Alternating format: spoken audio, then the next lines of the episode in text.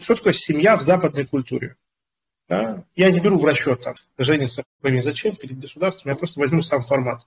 Мужская, женская семья – это надо вместе куда-то ходить, вместе в магазин, вместе гулять, там, вместе смотреть кино, вместе, вместе, вместе, вместе, вместе.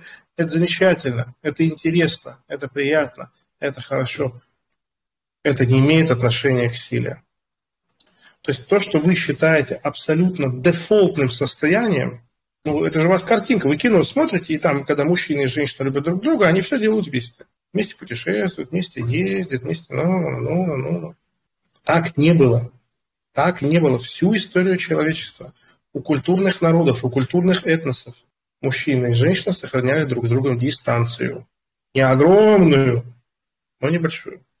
У меня есть мой жизненный опыт. Каждый раз, когда я начинаю жить или встречаться с одной женщиной, у меня начинаются проблемы.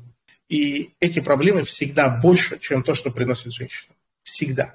И у меня обширный опыт в жизни полного повторения того, что говорят э, Лобковские там, и прочие замечательные психологи в костюмах с галстуком бабочкой, с короткой стрижкой и в очках.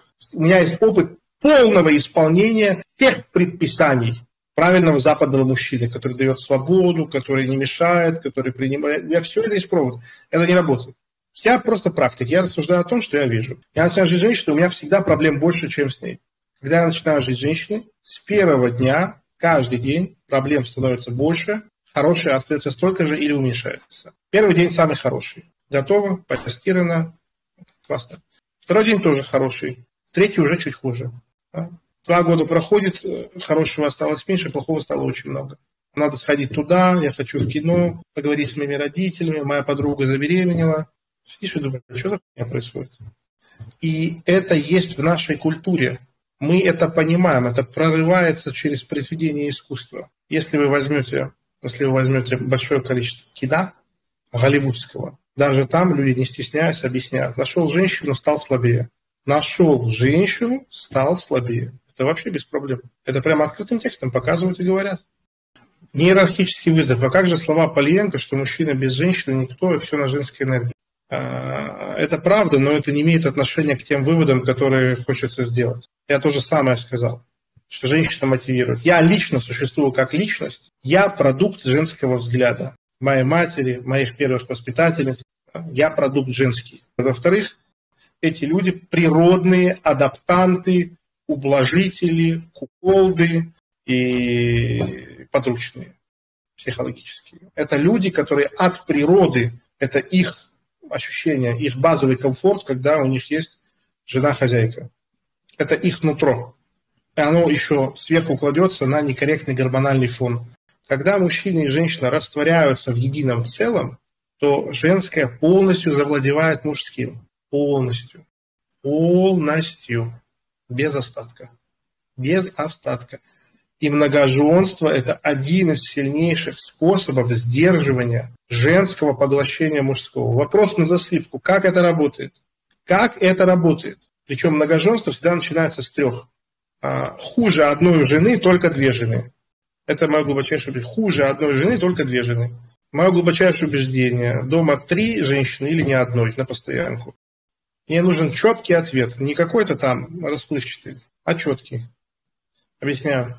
Их гензюцу начинает работать друг на друга.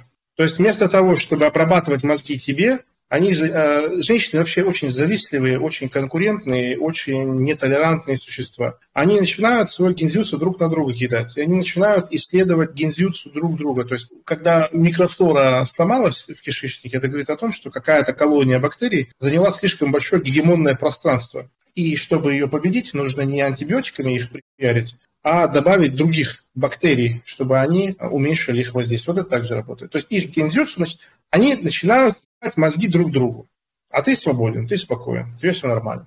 До тебя они не дойдут, не волнуйся. Они будут смотреть, у кого волосы длиннее, у кого пятки мягче, да, там, кто лучше улыбается. Причем они могут дружить и все такое, это тоже нормально. Они могут дружить, быть подружками, но все равно они будут заниматься вот этими вещами. То есть их агрессия, она уйдет друг на друга. Это по Макиавелли, разделяя власть. Вот как Гоев разводит, вот мудрый мужчина точно так же разводит своих женщин.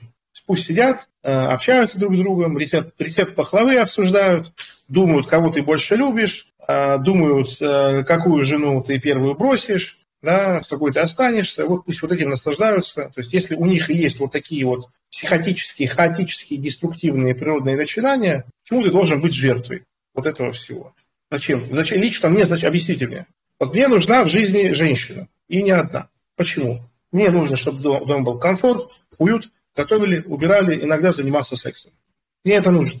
Если я завожу одну женщину, она меня убивает. Я завожу двух женщин, они вообще меня вот, мгновенно убьют просто. То есть без женщины не вариант. С одной женщиной тоже не вариант. Вы должны понимать, что э, каждый пусть выбирает сам. Каждый пусть выбирает сам, как ему жить, как ему нравится. Я не говорю, что это обязательно, что это государственная программа.